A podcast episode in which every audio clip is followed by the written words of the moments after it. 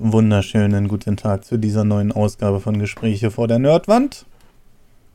Ich bin ein bisschen müde. Äh. Aber hey, ich habe noch zwei Leute dabei. Tim, grüß dich. Was? ja, genau. Marcel, hallo. Hallo. Hallo. Oh, oh, ah. ah Marcel ist on fire, ja. Heute geht es nochmal um Politik. Wir haben ja gesagt, unser, unser dritter Podcast und den nehmen wir relativ früh auf, deswegen wundert euch nicht, wenn zu diesem Zeitpunkt, nee, zu diesem Zeitpunkt sind noch keine Kommentare da, weil wir den heute erst für den freien Feed freigeschaltet haben, den letzten Podcast. Und äh, werden die Kommentare dann nachträglich einsprechen. Deswegen machen wir das nochmal einen gesonderten Teil. Aber das geht auf jeden Fall noch. Klar. So. Ah, was haben wir denn heute? Baerbock. Die dritten, Baerbock. Die dritte Spitzenkandidatin innen, äh, äh, keine Ahnung, ich komme, dieses ganze Gegendere.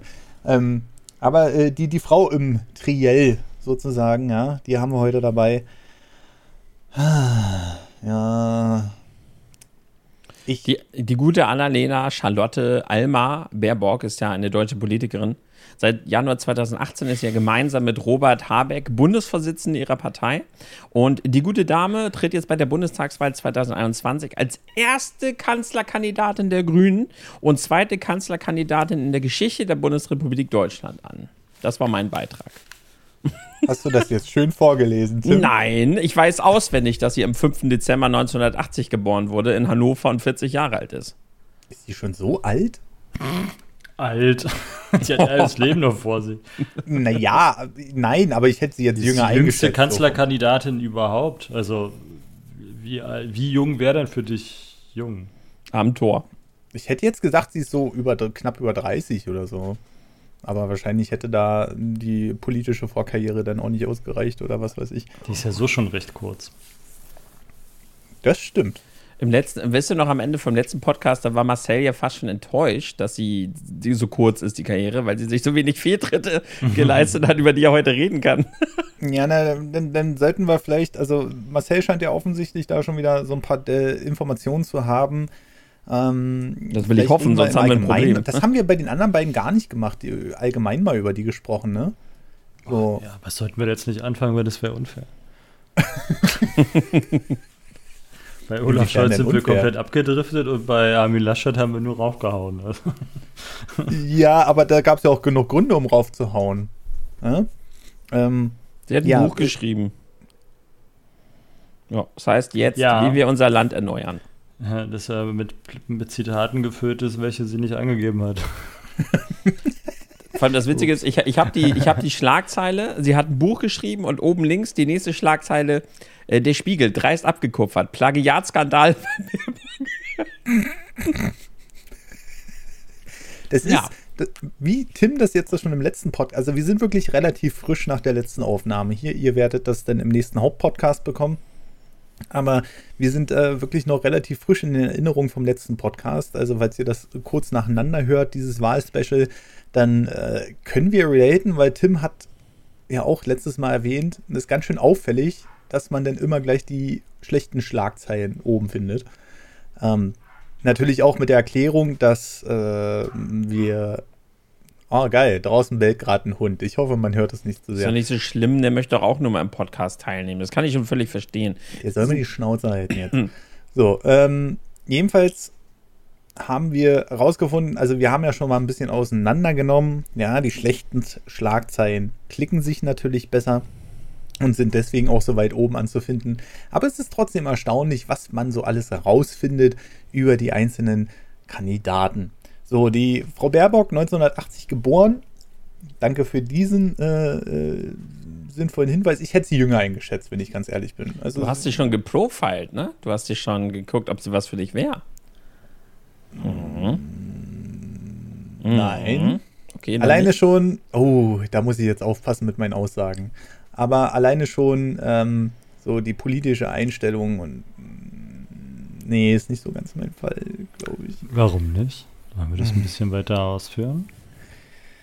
Äh, ja, kann man, kann ich machen, weil man versucht, dieses ganze Elektro-Thema, also das ist jetzt so mein Bereich wieder. Ne? Ist so ein bisschen wie Artikel 17, aber dieses Mal auf Elektroautos und PKW. Hat er sich einmal für ein Elektroauto interessiert. Ja, hat gesagt, hey, ich glaube, ich habe Bock auf den Hyundai, um dann festzustellen, bevor er den kauft, äh, oh scheiße, ich muss ja noch was bezahlen. Und das ist jetzt der ganze Aufhänger für dich, zu sagen, dass Elektroautos Warte scheiße sind. doch mal ab, du hast okay. mich noch nicht mal eine Minute reden lassen, weißt du? Das ist so ekelhaft manchmal. Jedenfalls, nee, darum, darum geht es mir nicht. Es geht okay. mir, wir wissen, dass die Spritpreise erhöht werden. Das wissen wir schon seit mehreren Jahren. Und das haben wir jetzt auch seit diesem Jahr mit der CO2-Steuer. Damit hat direkt die Frau Baerbock nichts zu tun. Die will jetzt allerdings zwangsweise, wenn sie denn ins Kanzleramt kommt und dann die Partei natürlich auch mit, da mitschleift sozusagen, will die ja unbedingt gleich mal richtig auf die Kacke hauen, will dann sagen, ja, ähm, 130 auf allen Autobahnen, das spart einen Haufen CO2. So. Und mal wieder wird nicht beachtet, dass es einen Haufen Auswertungen und Statistiken gibt, die sagen, ja, es gibt natürlich Leute, die mit 200 über die Autobahn durchgehend ballern, wenn sie denn können. und, und das beträgt ungefähr, das sind ungefähr 3% aller Autofahrer oder so. Echt? Ich bin eine Minderheit? ja. Ähm, und äh, also man, man geht davon aus, dass es im Endeffekt halt so gut wie gar nichts bringt, wenn man diese Geschwindigkeitsbeschränkungen äh, auf der Autobahn überall durchsetzt. Vom Prinzip her, sage ich mal, kommt man natürlich auch mit 130 an. Das ist mir ganz klar. Ja, es geht zwei, drei darum, Stunden dass später. Warte mal ab, Tim. Können wir gleich drüber reden. Ähm, vom Prinzip her kommen wir auch mit 130 an, aber es geht ja darum, es geht die, die Argumente für diese 130, da ist dieses Umf Unfallthema ganz weit hinten. Ja, und die sagen dann alles, es wird irgendwie alles auf dieses CO2 geschoben und damit wird sich natürlich gerade eine ganze, ganze Menge Stimmen gekauft, weil die Jugend, sage ich mal ganz blöd, äh, rennt auf die Straße und äh, folgt dem blind, weil es geht ja um CO2 und die Welt retten. Und das ist ja auch kein schlechtes Thema an sich, aber so wie es angegangen wird, passt mir halt in diesem Kontext überhaupt nicht, weil wir haben keinen Ausbau von öffentlichen Verkehrsmitteln, wir haben keinen Ausbau von Ladesäulen, vor allem in den ländlichen Gebieten. Da fährt alle zwei Stunden vielleicht mal ein Bus oder so. Und dann will man aber sagen, ja, damit die Leute zur Arbeit kommen, da können wir ja 60 Euro auf die Tonne CO2 dann versteuern. Dann sind wir so ganz gut auf dem Weg für 2 Euro den Liter Benzin. So, und dann wird aber wieder nicht in dem Rahmen gedacht, dass man sich das auch leisten können sollte oder es Alternativen gibt, sondern es wird wieder versucht, mit der Brechstange jetzt was rauszuholen, was momentan so noch nicht möglich ist, weil es noch nicht genug Alternativen gibt. So, das ist so dieses große CO2-Thema. Und die Autos, die werden dann generell immer als der große Unglücksbringer angesehen. Dabei gibt es so viele andere Sachen noch, die da angegangen werden müssen. Aber natürlich ist Autos generell, du gehst auf die Straße, du siehst viele Autos. Und äh, ich sag's mal so, der, derjenige, der sich nicht mit so einem Wahlprogramm beschäftigt, der weiß, aha, viele Autos, viel CO2. Und das müssen wir jetzt irgendwie in irgendeiner Weise beseitigen. So, und dass es dann wieder so versucht mit der Brechstange und zwanghaft versucht wird zu machen, finde ich halt nicht passend. Also, wie gesagt, die zwei Liter pro Benzin. Ich meine, ich habe jetzt schon, wo waren das? Auf der Autobahn, wo ich meinen alten A3 leer geräumt habe. Da bin ich an einer Tanke vorbeigefahren. Da waren die bei einer Liter Super Plus, war das glaube ich. Das konnte ich irgendwie so aus dem Augenwinkel erspähen. Bei 1,82 den Liter. So, Autobahn ist natürlich jetzt noch mal teurer, aber dann wissen wir ungefähr schon, wo die Reise hingeht. So, und ähm, das ist halt so mein Ding, woran ich mich so ein bisschen aufhänge. Und das wird versuch, äh, versucht wird mit allen möglichen Sachen, das jetzt zu, zu erzwingen. Und es gibt aber auch nicht mehr Gehälter. So, also es gibt ja nicht mehr Gehalt. Also es ist ja so, sowieso schon ein dauerhaftes Problem, was wir in diesem Land haben. Das haben wir auch unter anderen Parteien aber wir stehen dann einfach da und können uns dann diese 2 Euro den Liter Benzin nicht leisten. So, oder gerade die in der ländlichen Region, die dann schnell mal in einer Woche 1000 Kilometer auf so ein Auto rauffahren. Und da habe ich neulich wieder so ein, äh, ich gehe ja immer am Zeitungsregal vorbei und nur mal die beiden großen, die da fett im Regal sind, ist halt immer die Bild, einmal quer, einmal hoch und da sehe ich halt immer die Schlagzeilen und da haben sie jetzt wieder Benzinpreise explodieren. Der Staat hat die ländliche oder hat, hat, äh, hat das Land im Würgegriff. Also hier äh, irgendwie die, die ländlichen Einwohner äh, im Würgegriff. Da musste mhm. ich wieder schmunzeln, wie sie das wieder so, so richtig schön ja. geschrieben haben. Das können sie ja schon immer. Die haben ja Clickbait erfunden, bevor es was mit Klicken zu tun hatte. Ne? Also von daher. Ich habe übrigens mal, by the way, für das, was du gerade gesagt hast, eine Statistik offen. Veröffentlichungsdatum Oktober 2020. Hat sich natürlich, ist fast ein Jahr her, dürfte aber noch einigermaßen repräsentativ sein. So viel wird sich jetzt in dem einen Jahr da nicht dran verändert haben. Mhm. Und zwar äh, Transport ist mit 25 Prozent am weltweiten CO2-Ausstoß äh, beteiligt also ein Viertel. 42 Prozent geht an die Elektrizitäts- und vor allem an die Wärmeerzeugung, 19 Prozent an die Industrie, 6 Prozent an Gebäude, 5 Prozent andere energieerzeugende Industrie und 3 Prozent an das Wohnzimmer von Patrick wegen der ganzen Technik da. Hä? Bei jedem Streamer ja wohl, oder? Ach so, ja, ja, steht hier. Ja. Kommerzielle und öffentliche Dienstleistung steht da. Okay. Okay, aber ich habe auch gehört, dass äh, alleine der CO2-Ausstoß bei Kühen schon krass ist. Ne? Das ist dann auch irgendwie 22 Prozent Landwirtschaft, 22 Prozent CO2-Ausstoß oder so. So, jetzt nicht mit drin. Kann man sich sicherlich ewig drüber einen Kopf machen, aber ich weiß nicht, ob klar, logisch, dass wir Autos, die verbrennen, emissionsärmer bekommen müssen, ist ein guter Schritt. Aber es bringt halt nichts, da jetzt mit der Brechstange ranzugehen und zu sagen, ja, einige haben ja schon vorgeschlagen, nee, auf der Autobahn nur noch 120. Dann kann ich, dann kann ich auch gleich Fahrrad fahren. Ah, also, war energiebedingter, äh, energiebedingter CO2-Ausstoß. Ah, okay. Deshalb, ich gucke nochmal nebenbei, ob ich noch was anderes finde. Ja, ja. Naja, jedenfalls bin ich deswegen nicht so konform. Hast du deine Begründung, Marcel? Eigentlich, ich, ich gucke eigentlich gar nicht danach. Die Begründung auf, gegen, also wir waren ja immer noch beim Elektroauto. Ja. Und deine ja, Begründung gegen das Elektroauto ist der steigende Benzinpreis? Nee, aber äh, man, man, ach naja, das Elektroauto ist na sowieso, sowieso so eine Dinge mit der staatlichen Förderung, aber dafür kann ja jetzt Frau Baerbock. Du wolltest dich ja gerade über das Elektroauto echauffieren. Am Anfang ja. hast gesagt, das Elektroauto und dass sie das ja fördern wollen. Ja, richtig. Die Förderung ist ja auch schön und gut, aber trotzdem musst du dann erstmal als normal verdienende Familie, wo wir dann wieder bei der ländlichen Familie mit 2 Euro den Spritpreis wären, ähm, musst du dir das ja auch erstmal leisten können, weil du musst erstmal diese Umweltprämie, die du zurückbekommst, musst du vorausstrecken können, plus Überführungsgebühr, weil es gibt kaum gebrauchte Elektroautos, außer vielleicht Tesla, die schon länger auf dem Markt sind. Und du musst halt mit Überführung, mit allem drum und dran, musste erstmal noch 8500 Euro auf den Tisch legen. So bar. So, und Die kannst du jetzt wahrscheinlich auch mit finanzieren.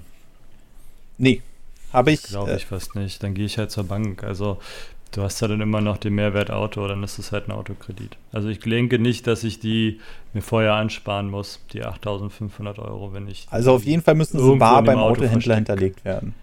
So. Bar. Ja, also oder bezahlt werden sofort. Ja. Mhm. Das also ich glaube immer noch, dass ich mir da irgendwo irgendwas besorgen kann, dass ich das dann finanzieren kann.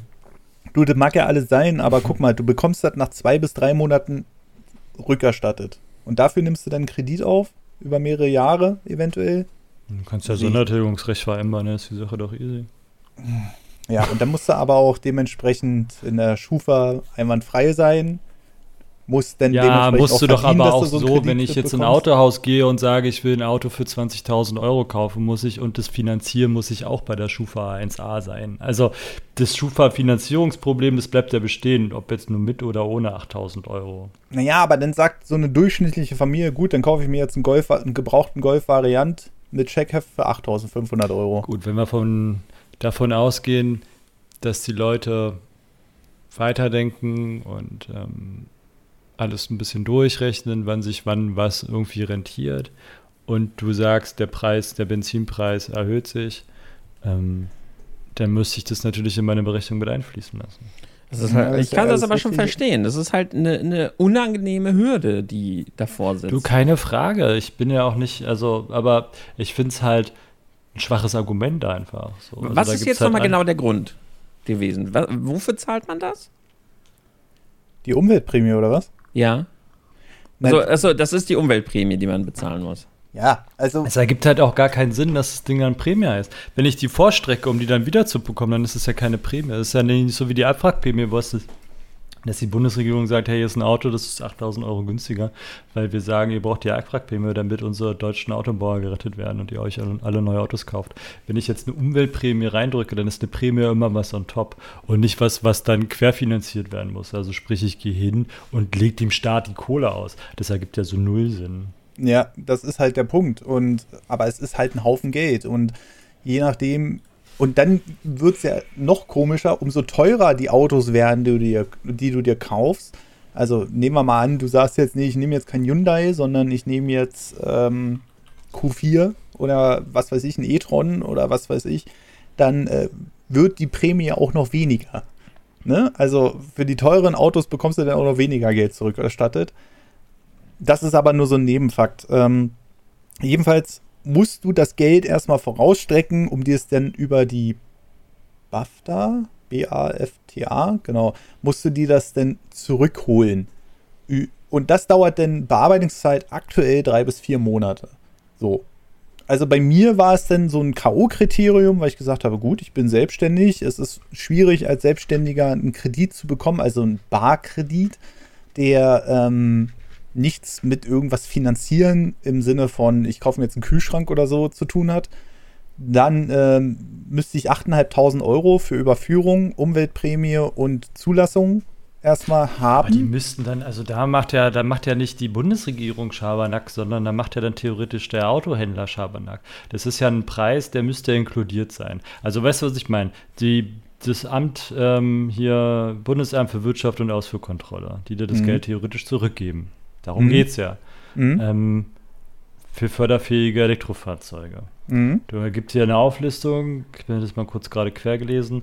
Und dann ist es so, dass man ja, warte, hier ist sogar ein Dings. Fahrzeug kaufen oder leasen, Antrag stellen, wir prüfen den Antrag und dann halten sie einen Zuschuss. Ähm, heißt es ja eigentlich, der Autohändler hat eine Summe X mhm. für sein Auto 20.000 Euro, die ja. bezahlst du in irgendeiner Form ja, ja. scheißegal. Ob jetzt in, ich bezahle es alles auf einmal oder ich äh, mache das über Jahre X, bezahle ich dieses Auto ab. Dann gehe mhm. ich zur BaFin und sage, hey, passt auf, ich habe mir ein Elektroauto gekauft, bitte gib mir meine Förderung und dann geben die dir das Geld. Und dann bist du erleichtert. Aber dass der Autohersteller oder der Autoverkäufer der Schabernack mitmacht und das quasi nicht inkludiert in seinen Preis, sondern das dann extern nochmal raufschlägt, ist ja eigentlich eine Verarsche vom Autobauer und nicht von ähm, vom, von, der, von der BAFA. So. Ja. Also da kann ich ja dann, da könnte ich ja dann dem Staat eigentlich gar nichts Schlimmes zu sagen, sondern da müsste man ja dann den auf dem, also müsste man über die sauer sein, die, das Auto verkaufen und dich damit über den Tisch ziehen. Ist aber bei jedem Händler so. Ja, mag ja sein. Ich finde es aber dann trotzdem falsch, dann den, den schwarzen Peter der BAFA zuzuschieben, sondern da müsstest du halt den Autoherstellern oder den Aber warum könnte denn nicht der Autohersteller beantragen, wenn ich einen Vertrag da unterschreibe, warum kann der nicht beantragen, guck mal hier, wir haben die Personaldaten, äh, Personaldaten, die persönlichen Daten von demjenigen, prüft mal bitte, ob das am Ende durchkommt und ob wir das denn in zwei bis drei Monaten zurückbekommen, dann können wir ja jetzt schon mal die Rate oder die Leasingzahlung verringern. Ist doch scheißegal. Also, wenn du ein Auto von 20.000 Euro kaufst und du das so oder so kaufen würdest wollen, mhm. und dir dann die Bundesregierung sagt, hey, pass auf, weil du so cool bist und das Auto kaufst, kriegst du von uns Summe X zurück. Dann das hat doch damit, dann hat doch, dann hat doch damit auch der Hersteller wieder überhaupt nichts zu tun. Also warum muss ich den damit inkludieren, damit der das schön rechnet? Verstehst du? Das ist doch total Banane. So wenn, also die Entscheidung, so ein Auto zu kaufen, sollte jetzt nicht vom Förderungswillen der Bundesregierung abhängig gemacht werden, sondern dann sollte der Hersteller sagen, das Auto kostet 20.000 Euro mit oder ohne Förderung und in dem Rest musst du dich kümmern, wenn du die Kohle haben willst. Fertig aus. Aber das ist ja so ein Ding, wo ich dann sage, warum muss man denn wieder diesen komplizierten Weg gehen, dass sich der die Standard doch, doch, ich finde das schon kompliziert. Du hast diese Prämie, die du von deinem privaten Konto, und das ist halt nicht Das ist doch das, Geld. was ich sage. Und das ist doch die, die Schweinerei dahinter. Hör mir doch noch mal zu. Wenn der Hersteller sagt, hey, du musst mir die Prämie vorstrecken, weil du vielleicht äh, förderungsfähig bist, ist es doch eine Verarsche von dem Hersteller und immer noch nicht von der BAFA. Wer ist Das die BAFA? Das Bundesamt für Wirtschaft und Ausfuhrkontrolle sind die, die dir das Geld zurückgeben. Okay, danke. Aber es ist doch, es ist doch trotzdem eine Sache, warum kann man denn nicht das direkt über den, der dir einen Neuwagen verkauft, machen? Warum muss ich denn erst in Vorleistung gehen? Und das ist bei jedem Händler so.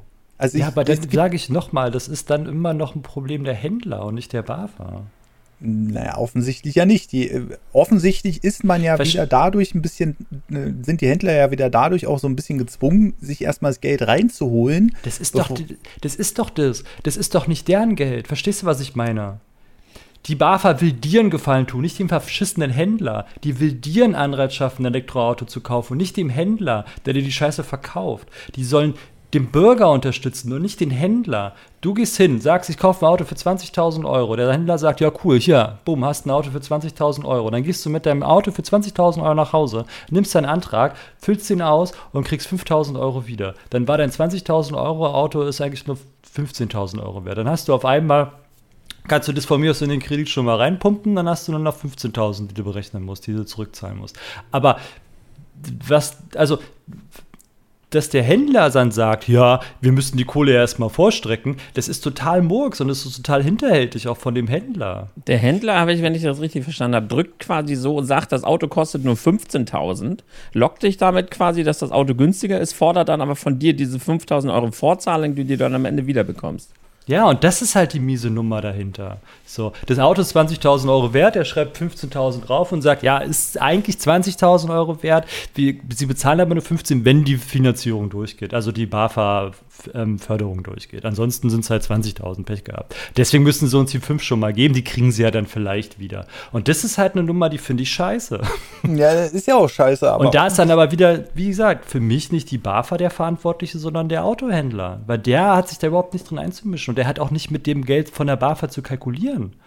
die Frage ist doch auch einfach, warum kann man, wenn das sowieso jeder bekommt, der sich ein neues Elektroauto kauft und momentan, Das kommt ja wohl nicht jeder. Ich sehe hier, du musst ja eine Mindesthaltedauer von einem halben Jahr haben oder eine Leasingdauer von zwölf Monaten oder eine Leasingdauer von 24 Monaten. ja, das ist richtig, genau. Aber du, du kannst es ja auch alles vertraglich festlegen. So. Also, Mag ja sein.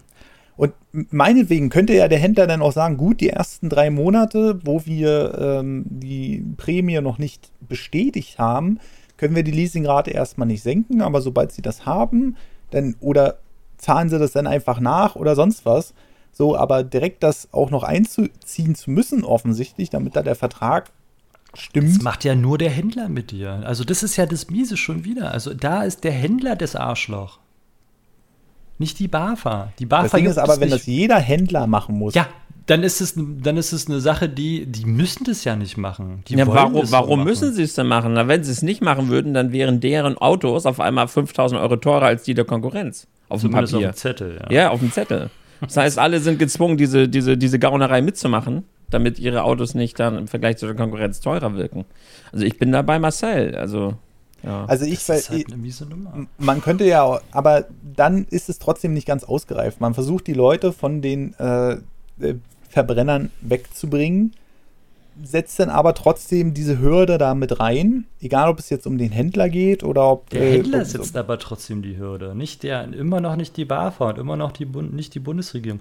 Der Händler verarscht dich. Und der setzt die Hürde so ekelhaft hoch, dass du die 8000 vorstrecken musst. Dann Damit die Summe auf dem Zettel stimmt. So. Das macht nur der Händler mit dir. Dann könnte man ja zumindest sagen, naja, die Summen, die äh, sind ja von der Behörde vorgegeben, ne? welche du Sach Sachen du zurückbekommst. Ja, sozusagen. 6000 Euro, weil wenn du den so einen Monat hältst, 5000, wenn du bla bla bla, gibt es auf der BAFA-Seite, könnt ihr euch angucken. Richtig, Aber genau. das ist halt, wie gesagt, der Händler macht ja mit dir die Scheiße so. Und wenn er das ehrlich machen würde, müsste er dir ehrlich sagen, pass auf, die Karre kostet 20.000 Euro, die müssen wir irgendwie finanzieren.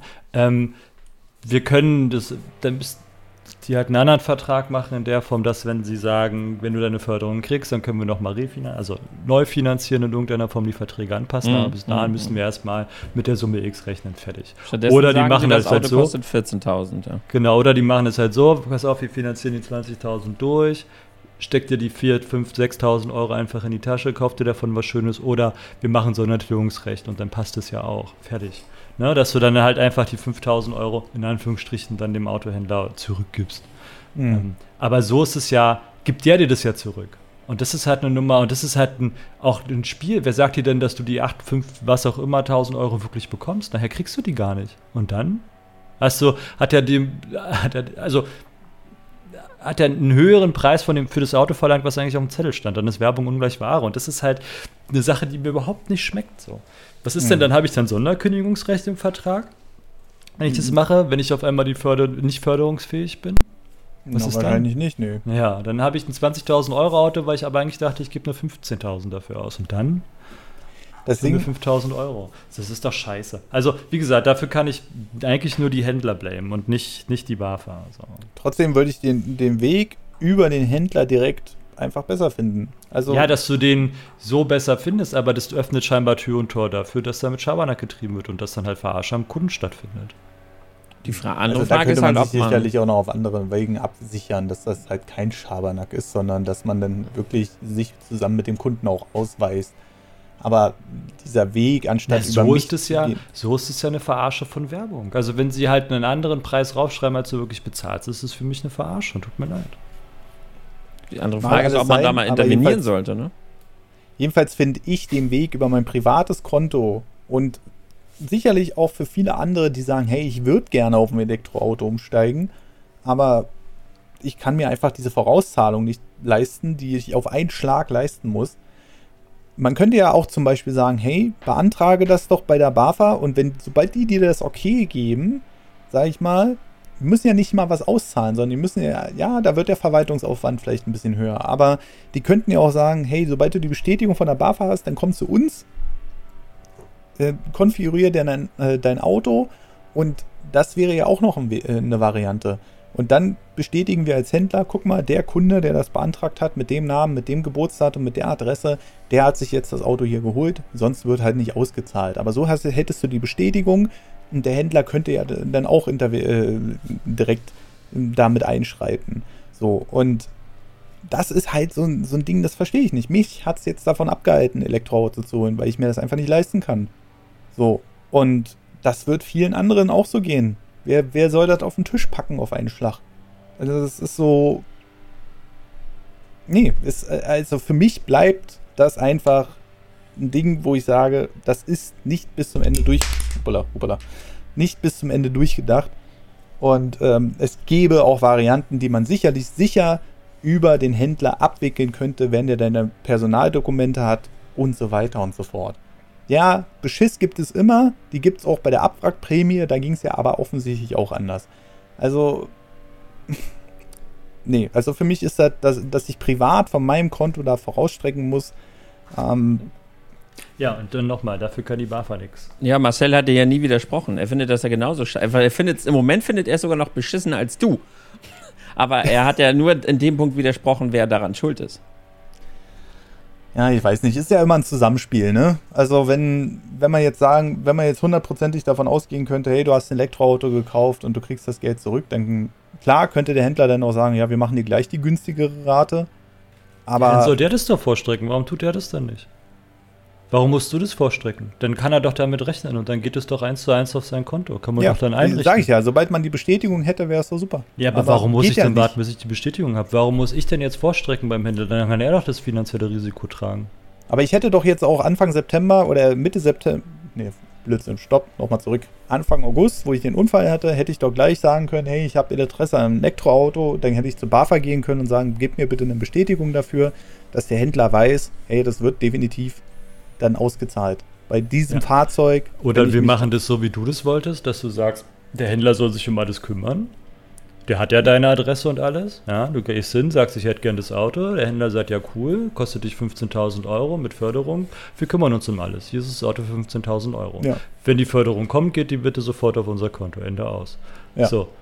warum geht denn das nicht? Warum, also dann kannst du das halt auch so einfach machen. Da musst du ja noch nicht mal du hingehen und vorher den Antrag stellen. Da kann doch alles das Auto ausmachen. Ja, aber. Aber warum muss ich dann vorstrecken? Also warum das ist dann schon wieder die BAFA daran schuld, dass das Auto auch so scheiße ist? Das Ding ist, dass ich, ähm, egal, du, du findest ja selbst auf den Leasing-Webseiten steht das mittlerweile schon so als festgelegter Text drin. Ne? Also sobald du ein Elektroauto anklickst, steht dann da drin, ja, sie bekommen das und das dafür aber das müssen sie vorauszahlen und sich das dann zurückholen, sobald sie das Auto in Besitz genommen haben. Ab dem Punkt, ab dem ersten Tag der Zulassung können sie das machen. Dann sollen sie doch den echten Preis hinschreiben und sagen, die sind förderungsfähig, auf 6000 Euro können sie selber mitrechnen. Anstatt dann einfach diesen Zauberpreis dahin zu schreiben, der nicht stimmt und ich muss das vorstrecken. Also das raff ich nicht, tut mir leid. Da komme ich nicht hinterher. So, dann sollen sie mit 20.000 hinschreiben, förderungsfähig bis 5.000 Euro, die kriegen sie dann zurück von, von der BAFA, Punkt. So, das dann ist, weißt du, alles ja. klar, ich bezahle die 20.000 Euro, kriege aber noch meine 5.000 von der BAFA, bums aus, fertig. Das ist alles, alles transparent. So, aber dieses, ja, ja, Entschuldigung. Nee, also, sorry, ich, ich es ist irgendwie, als würde ich äh, meine Milch bei Lidl verkaufen, sagt, diese Milch kostet einen Euro aber äh, an der Kasse müssten sie noch 5 Euro vorauszahlen und äh, beim Ausgang prüfen wir dann, ob sie die wiederbekommen, statt einfach mhm. direkt zu schreiben, die, diese Milch kostet 6 und beim Ausgang bekommen sie vielleicht 5 zurück. Ja. Das ist halt das. das. Klar klingt das scheiße, die Milch kostet 6. Aber äh, das andere äh, klingt zwar besser, aber ist im Endeffekt ist es Kundenverarsche. Und da bin ich halt bei Marcel, das, die Auto, das ist Verarsche von den Autohäusern. Die andere Frage ist, und deshalb reitest du vielleicht immer wieder drauf rum, um vielleicht dir die, die Brücke zu schlagen, dass du da, glaube ich, einfach die äh, nicht so ganz die Verantwortung der Regierung davon lösen kannst. Weil man weiß halt nicht, wer ist jetzt, ja, vielleicht lassen die den das auch zu leicht durchgehen, vielleicht sollten die da mal den Riegel verschieben. Man weiß mhm. ja auch nicht, inwiefern die Autohäuser da vielleicht äh, oder warum das so ist, wie es ist. Ähm, das ist vielleicht so die andere Frage. Sollte man da vielleicht nicht mal intervenieren als Staat, wenn man sieht, okay, die im Endeffekt machen die ja jetzt die, die Elektroautos mies durch diese Scheißmasche, mhm. weil keiner Bock hat, sich die zu holen. Ich hätte auch keinen mhm. Bock, 8000 Euro versuchen zu finanzieren oder vorzustrecken. Mhm. Ähm, ja. Ja, also es gibt ähm, äh, auf leasingmarkt.de gibt es zum Beispiel ähm, eine offizielle ähm, Infoseite, die wichtigsten Infos im Überblick. Also das, die Umweltprämie wird offensichtlich noch die nächsten ähm, Jahre erhöht. Das ist ja schön und gut, aber dann geht es bis zu 9000 Euro netto. Ja, also das heißt, das du nochmal, wenn der da nochmal 20% draufzählt. Und dann gibt es gleich den zweiten Punkt. Beim Leasing muss der Kunde für den BAFA-Anteil zunächst in der Form einer Sonderzahlung in Vorleistung treten. Muss der Kunde. Anschließend lässt er sich diesen durch die Beantragung der Prämie beim BAFA, in Klammern Bundeswand, äh, ja, hat ja Marcel gerade gesagt, erstatten. So. Ähm, und das ist eine allgemeine Regel. Das ist halt so, wo ich denke, warum. Ja, aber die allgemeine Regel setzt ja die Automobilindustrie fest. Also, das ist ja das. Warum muss ich mir das als Kunde das gefallen lassen? Das ist ja nichts, dass der Staat sagt, jo, das ist jetzt die Regel, danach habt ihr zu arbeiten, sondern das haben die sich irgendwie ausgekrümelt. Einer fängt damit an und alle sagen, ja, ist eine geile Idee, übernehmen wir. So. Mhm. Das ist halt das. Da hat ja der Staat wieder nichts mit zu tun, wenn die Wirtschaft sich überlegt, ihre eigenen Regeln zu machen. Was sie ja auch darf, aber ich darf die Regeln halt auch scheiße finden. Und dann darf ich dafür aber nicht ähm, die Bundesregierung kritisieren. So. Die macht den Geldtopf auf und sagt, jo, wir finanzieren euch jetzt eure Elektroautos irgendwie ein bisschen mit. Und das, da, wenn, die, wenn die Industrie dann anfängt, daraus irgendwie so einen Quatsch zu machen, der halt selber noch sehr undurchsichtig ist und wo du denkst, so, ah, da muss ich trotzdem so viel bezahlen, weil sie nämlich selber nicht so viel Bock auf Elektrofahrzeuge haben, weil nämlich die ganzen Diesel- und Benzinfahrzeuge irgendwie noch auf den ganzen scheiß Parkplätzen rumstehen und diese erstmal noch abverkaufen mhm. wollen. So, dann ist es halt auch eine Verknappung, die nicht sein müsste. Also, die könnten es selber viel effizienter machen und die Leute würden die Scheißdinger kaufen wie bekloppt. So. Aber durch diese künstlich erzeugte Hürde, die sie da selber bauen. Es ist halt albern. Genau, und hier steht auch wichtig, das Elektrofahrzeug muss Vorstellung des Antrags erworben und zugelassen sein. Ja, du kannst halt doch Gebrauchtwagen fördern übrigens. Ne? Das ist richtig, aber die gibt es ja kaum. Also es gibt Teslas natürlich.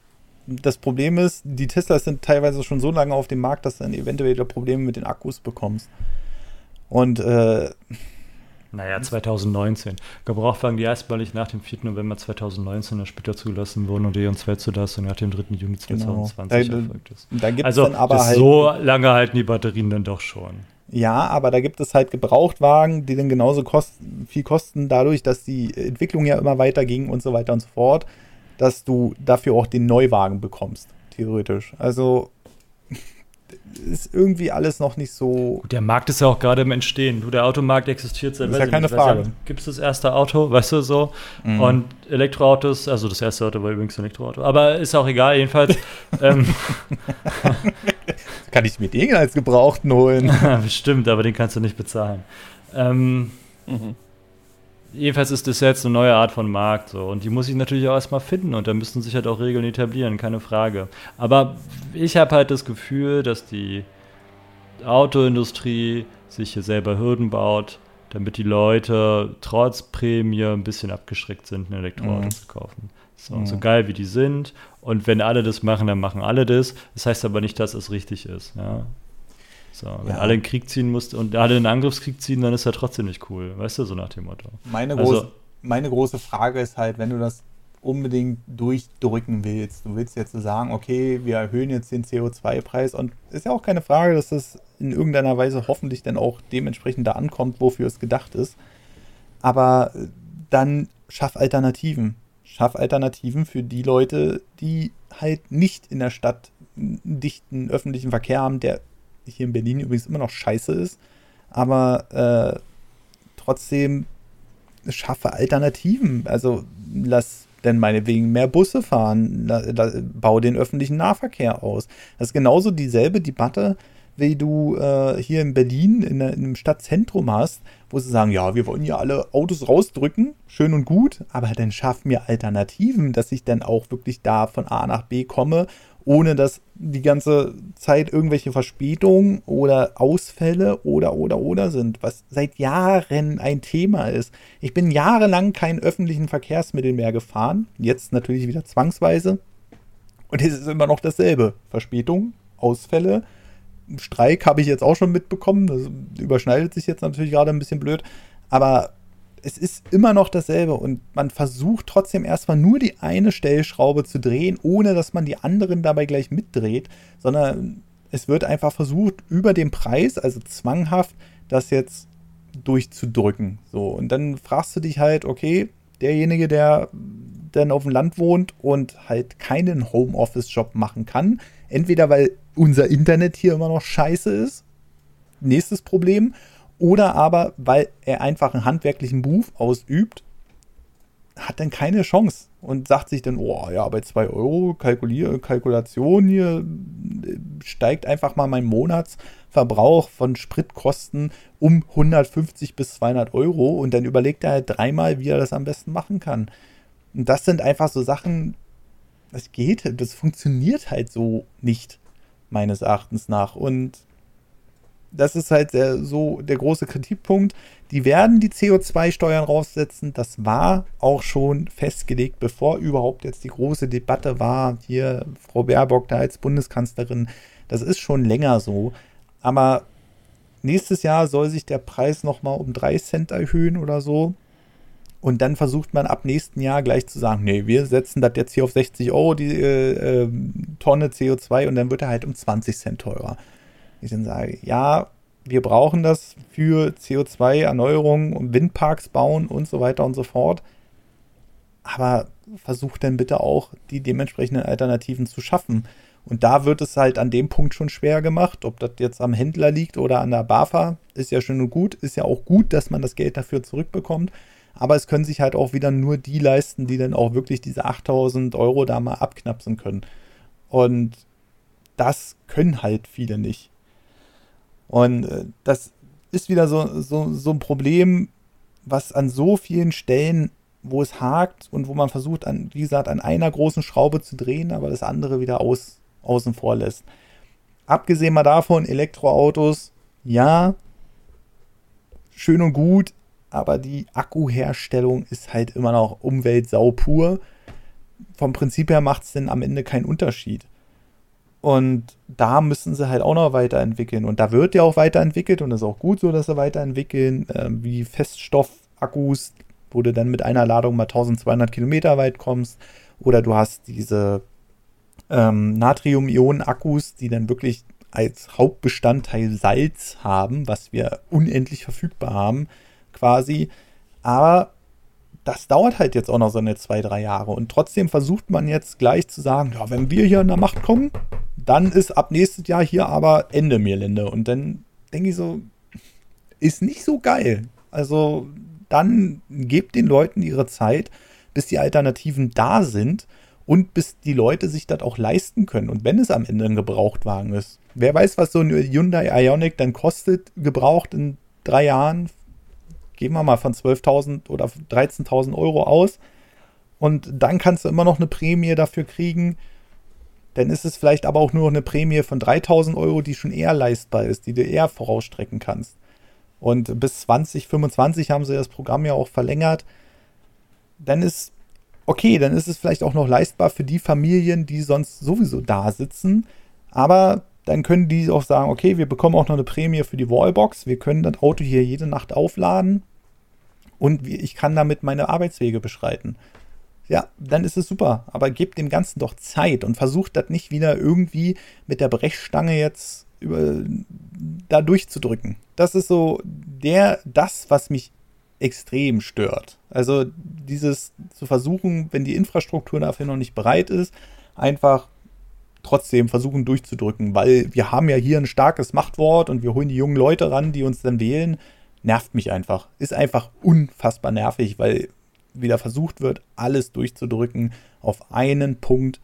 Und ja, so, so gern ich sehen will, dass die Verbrenner auch abgeschafft werden, weil, wie, wie gesagt, es ist einfach ein Faktor mit dem CO2-Ausstoß, auf der anderen Seite muss es halt auch Alternativen geben und die gibt es noch nicht ausreichend. Das ist jetzt alles noch in den Kinderschuhen und wir haben jetzt ein paar Jahre Auto, Elektroauto-Entwicklung hinter uns, aber das ist noch nicht das Ende der Fahnenstange und schon gar nicht schonend für die Umwelt.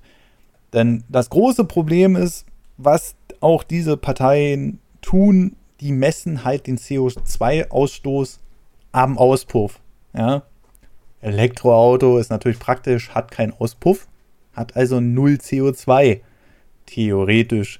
Wenn du jetzt natürlich noch andere Faktoren wie die Herstellung des Elektroautos, wie du wie äh, Reifenabrieb, bla bla bla, alles äh, reinberechnest, dann bist du halt auch nicht bei null CO2. Das kommt wirklich erst jetzt die nächsten Jahre, wenn die Akkus wirklich mal weiterentwickelt sind, dass wir dafür kein Kobalt, kein ähm, Lithium ähm, und viele andere Sachen brauchen, die wir sowieso schon von unserer Erde raub, rauben, sozusagen, und die äh, schon knapp an der Grenze sind.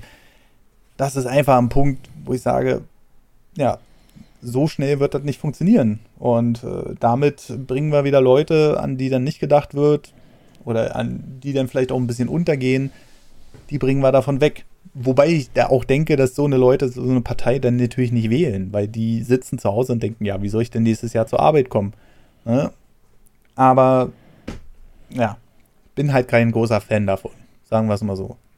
Wenn man einen mehrere, Mehrjahresplan aufbringen könnte und den vorstellt und sagt, hey, Leute, so sieht's aus, guck mal, diese Akkus, die sind mit 95 Prozent äh, weniger CO2-Ausstoß herstell- und vernichtbar und oder die können noch weiter verwendet werden, ja, dann go for it. Aber das dann halt erst wirklich in ein paar Jahren, wenn wir auch wirklich die Alternativen haben. Oh. Wollten wir nicht über die Baerbock sprechen? Haben wir ganz kurz. Ich habe gesagt, wann sie Geburtstag hat. Ja, das ist ganz super. Ja. Aber dann fangen wir doch einfach mal an. Jetzt hier, äh, Frau Baerbock. Das ist ja unsere quasi unsere dritte Spitzenkandidatin ähm, mit dem ganzen Bundeskanzler. Ja, das hatten wir vorhin schon, nachdem du gesagt hast, du kommst mit der Politik nicht klar. Dann waren wir bei Elektroautos und dann waren wir fast eine Stunde hier. ja, gut. Jetzt hast du ungefähr, ich weiß gar nicht, wie lange das jetzt war. Mindestens 15 Minuten, glaube ich, habe ich jetzt in mein Handy gestarrt. hast du gerade deinen Monolog gehalten? Ich habe keinen 15-Minuten-Monolog gehalten. Aber guck nachher. das, also, das werde ich im Schnitt sehen. Dann kann ich dir die, den Timecode schicken. Hm. So. Ja, so, rausgeschnitten, weißt du so. Marcells Tonspur stumm geschaltet. Nee, ähm, aber fangen wir doch einfach mal mit der Frau an. Ähm, da gebe ich jetzt einfach mal Marcel äh, das Wort in die Hand und dann. Du hast es gerade so gut gemacht, mach mich weiter. Nee, nee. Mach du jetzt mal. Ist dein Handy so ja interessant? die, ja, die Baerbock. Sag mal, ich habe mal so eine kleine Zwischenfrage noch, bevor wir jetzt hier. Ich bin ja so richtig doof, was Politik angeht, ne? Mhm. Wir haben jetzt ja drei Kanzlerkandidaten. Ja. Was passiert denn, wenn jetzt alle, ne, jetzt wird nicht passieren, wenn jetzt alle drei Parteien überhaupt nicht genug Prozente bekommen, die Regierung sich aus anderen Parteien zusammensetzt? Wer ist denn dann, also haben die anderen Parteien auch einen Kanzlerkandidaten gestellt oder so einen Notfallkanzlerkandidat? Es gibt ja immer einen Spitzenkandidat in jeder Partei. Und so, der wird das und der, dann? Und der, Bundes, ja, der Bundestag wählt ja den Kanzler. Das heißt, die Parteien können dann einen vorschlagen, nachdem mhm. sie gewählt wurden in den Bundestag und dann und vielleicht auch die Koalition steht, also regierungsfähig ist. So, erst dann ist es ja sinnvoll, einen Kanzler zu haben. Angenommen, das Problem hatten wir ja vor vier Jahren, dass wir ja fast ein halbes Jahr ohne Regierung existiert haben. Stimmt, ja. Weil die großen Parteien oder die Parteien sich selbst ja nicht einigen konnten, wer jetzt die Regierungsarbeit übernimmt. da gab es ja auch Gespräche zwischen den ähm, Schwarz-Rot-Grün, ne? Und da hat er, nee, nicht, ich lüge euch an, nicht schwarz-rot-grün, sondern schwarz-grün-gelb. Und da haben ja dann damals die, die FDP hat er dann gesagt, die wollen dann nicht ähm, mehr mit in der Regierungspartei sein. Und daraufhin kam dann irgendwann wieder die große Koalition zustande. Und das kann halt wieder passieren, in der Form, dass es keine, keine Mehrheiten gibt, die sich einig ist mit ihren Koalitionsverträgen dass sie dann gemeinsam Konsens finden. Und dann gibt es halt eine neue Wahl. Wenn wir jetzt aber andere Parteien, sagen wir mal, die beiden oder die drei schaffen es nicht, in irgendeiner Form Koalitionspartner zu finden, weil andere Parteien zu stark sind und sie mit denen nicht koalieren wollen, aus welchen Gründen auch immer, dann, und die jetzt aber einen Konsens auf einmal haben, dann kann es auch sein, dass die drei Parteien raus sind und alle in der Opposition sitzen. Und wer wird also. dann, und dann stellt eine, nehmen wir mal die Grauen, die AfD und die. Hm Linken haben jetzt zusammen genug und machen jetzt eine Regierung mit 53 Prozent der Stimmen. Und dann stellt jetzt eine der Parteien aus dem Spitzenkandidaten äh, einen Kanzler und die, die suchen sich dann einen aus, oder? Nein, also dann stellen sie den halt zur Wahl. Ja. Und der Bundestag und dann, wählt dann einen. Dann kommt der Bundestag und dann schmeißen die alle ihre Ja- oder Nein-Kärtchen in irgendeinen Topf und dann wird ausgezählt. Wenn du natürlich eine gewisse Anzahl an Stimmen hast, ähm, ist es natürlich einfacher, deinen Kanzlerkandidaten durchzubringen, als wenn du jetzt noch auf die Hilfe der anderen Partei angewiesen bist. Stimmt, ja. Mhm. Ist ja so wie mit der Zweidrittelmehrheit. Wenn, du, wenn deine Partei es schafft, eine Zweidrittelmehrheit ähm, an den Tag zu legen, dann ist es für dich ja unheimlich einfach zu regieren. Weil du quasi mhm. selbst deinen eigenen Kandidaten wählst mit deiner Partei. Ja, dann kannst du dann, also ich glaube, den Partei, also den Kanzler erreichst du schon, wenn du mit 51 Prozent dastehst, so. Also, wenn mindestens die Hälfte sagt, ja, ist cool. Aber ich rede ja von Gesetzen zum Beispiel. Wenn du dann Regierungspartei bist und du hast ähm, 66 Prozent der Sitze inne, ja, mhm. dann ist es natürlich relativ einfach, Gesetze durchzubringen weil du ja dann immer die Mehrheit hast. Also wenn mhm. eine Partei dann immer alle Ja sagen, ja, ja, ja, alles cool, dann kann die Opposition so viel machen, wie sie will, weil du mhm. hast halt die Zweidrittelmehrheit. Ja. Okay, war nur mal so. Okay, und Baerbock ist jetzt äh, Spitzenkandidatin der, der Grünen und will Bundeskanzlerin werden. Okay. Hältst du das für eine gute Idee, Marcel? Ob ich das für, weiß ich ehrlich gesagt nicht. Also, wenn man sich die 16 Jahre vor 16 Jahren ähm, Angelika, An, Angelika, Angela Merkel anschaut, ähm, hatte sie natürlich schon Regierungsämter inne. Aber ihr wurde ja auch vieles nachgesagt, was sie nicht kann. Und es ist halt auch ein Amt, auf das du dich, glaube ich, nur schwer vorbereiten kannst. Also du musst verstehen, was Macht ist und wie Macht funktioniert und wie auch politische Arbeit funktioniert. Das denke ich schon. Wenn du da ähm, sagen wir mal, jetzt ein Spaßkandidat wärst und ich würde mich jetzt, ähm, also da wäre jetzt jemand, den würden sie einfach hinsetzen, so, der hat noch nie politische Arbeit in seinem Leben geleistet, noch nicht mal Klassensprecher gewesen, so nach dem Motto, ja. ähm, der wird wohl ziemlich zügig aufgerieben. Mhm. Aber wenn du versuch, also wenn du verstehst, wie politische Arbeit funktioniert, kannst du halt auch lernen. Du musst halt aber schnell lernen können, glaube ich. Mhm. Und das ist ziemlich schwer. Und ihr wird halt nachgesagt, dass sie halt nur wenig politische Erfahrung in Form von Ämtern hat. Sie muss aber mindestens so viel politische Kompetenz besitzen, dass sie innerhalb von, ich glaube, fünf Jahren ähm, in ihrer Partei Parteivorsitzende wurde. Mhm. Also weiß sie schon, wie das politische Spiel funktioniert. Und dann ist es halt nichts, was sie nicht lernen kann. Ne? Ob sie 16 Jahre durchhält, ist die Frage, oder länger als vier Jahre. Das stellt sich dann raus, vor welchen Hürden sie dann steht, wenn sie es schaffen sollte. Bevor wir jetzt gleich anfangen, über das alles zu reden, was sie eventuell, so wie bei den anderen, ne, so ein bisschen herziehen, was sie so verbockt hat, schon mal so vorab, hältst du sie denn für eine geeignetere Kanzlerkandidatin als die anderen beiden? Ehrlich gesagt. Also meine Meinung ist, dass ich sie nicht wählen würde. Mhm. Also mhm. ich, wenn es so ist, ist es ja nur eine Sache, die können wir uns eh nicht aussuchen. wir können es dann halt akzeptieren oder nicht. Ähm, aber aber, wenn ich im Bundestag sitzen würde und darüber entscheiden müsste, ob sie Kanzlerin werden würde, wollen, ähm, würde ich, glaube ich, Nein stimmen, wenn nur sie zur Auswahl steht. Okay, aber aus den, weil, weil du ihr das einfach nicht so richtig zutraust oder weil sie ähnlich, also bei den anderen beiden, so kam es am Ende rüber, eher, eher so, weil einfach, weil sie gar nicht gehen, weil da einfach so viel aufgetaucht ist, was sie einfach in so vielen Punkten disqualifiziert oder bei ihr eher aus dem Grund, dass du sagst, äh, ist nicht so Bei weit. ihr mache ich mir Sorgen darüber, dass sie die falschen Einflüsterer hat. Okay. Bei einem Armin Laschet glaube ich, der hört eh nicht auf das, was ihm erzählt wird. der macht, was er möchte, so. Und das ist manchmal gut und manchmal nicht gut und oft nicht gut. Zumindest das, was seine, seine Bilanz so hergibt. Bei Olaf Scholz glaube ich, er hat gute Berater, mhm. ähm, aber halt auch welche, die nicht so gut beraten und ihn dann halt auch dann in, in Richtung führen, die vielleicht jetzt nicht ganz so zielführend sind, äh, wie äh, CumEx oder ähm, Wirecard. Mhm. Das sind halt so Sachen, die haften halt schwer nach, finde ich. Ähm, und bei Annalena Baerbock ist es für mich halt so, dass sie, dadurch, dass sie so unbeschrieben ist, kann es eine Chance sein, aber ich mache mir da halt Sorgen, dass sie dann, dadurch, dass ihre Expertise in vielen Dingen noch nicht so klar ist, mhm. auch über was sie spricht und wie sie darüber spricht, ähm, habe ich manchmal das Gefühl, sie kriegt ein kurzes Briefing vor den Themen. Ähm, und wenn es nicht ihr Kernthema ist, also sie sagt ja, sie ist Völkerrechtlerin, ich glaube, das kann sie auch wirklich gut. Also, dass sie sich darüber Gedanken macht, wie man mit anderen mit anderen ähm, Ländern und mit anderen Völkern in, in äh, Diskussion tritt und in Dialoge tritt, glaube ich, kann sie wirklich gut. Aber so, sobald es technisch wird, glaube ich, ist es nicht mehr so ihr Steckenpferd. Und da muss sie sich ziemlich stark auf Berater verlassen. Und wenn da jetzt jemand sitzt oder steht, der ihr für sich das Richtige, aber vielleicht für ähm, für, für das Land oder für die Regierung eher nicht so das Passende ist, dann äh, kann ich mir vorstellen, dass es dann trotzdem passiert, weil sie ja dann nun doch sehr, sehr gewichtig ist. Auch wenn die, die, äh, der Kanzler jetzt nicht so viel Macht hat, wie man ihm zumuten möchte, aber er ist halt der große Klassensprecher. Ne? Mhm. Und wenn es um ist halt auch unser geht, ja, da hat die CDU doch gute Leute, die beraten können. Ja, auf jeden Fall. Die FDP auch. Also die CDU ist halt, die, die CDU kann dahingehend sehr gut beraten, was technisch angeht, dass man schafft, schwarze Konten zu erstellen. Also das können die unheimlich gut.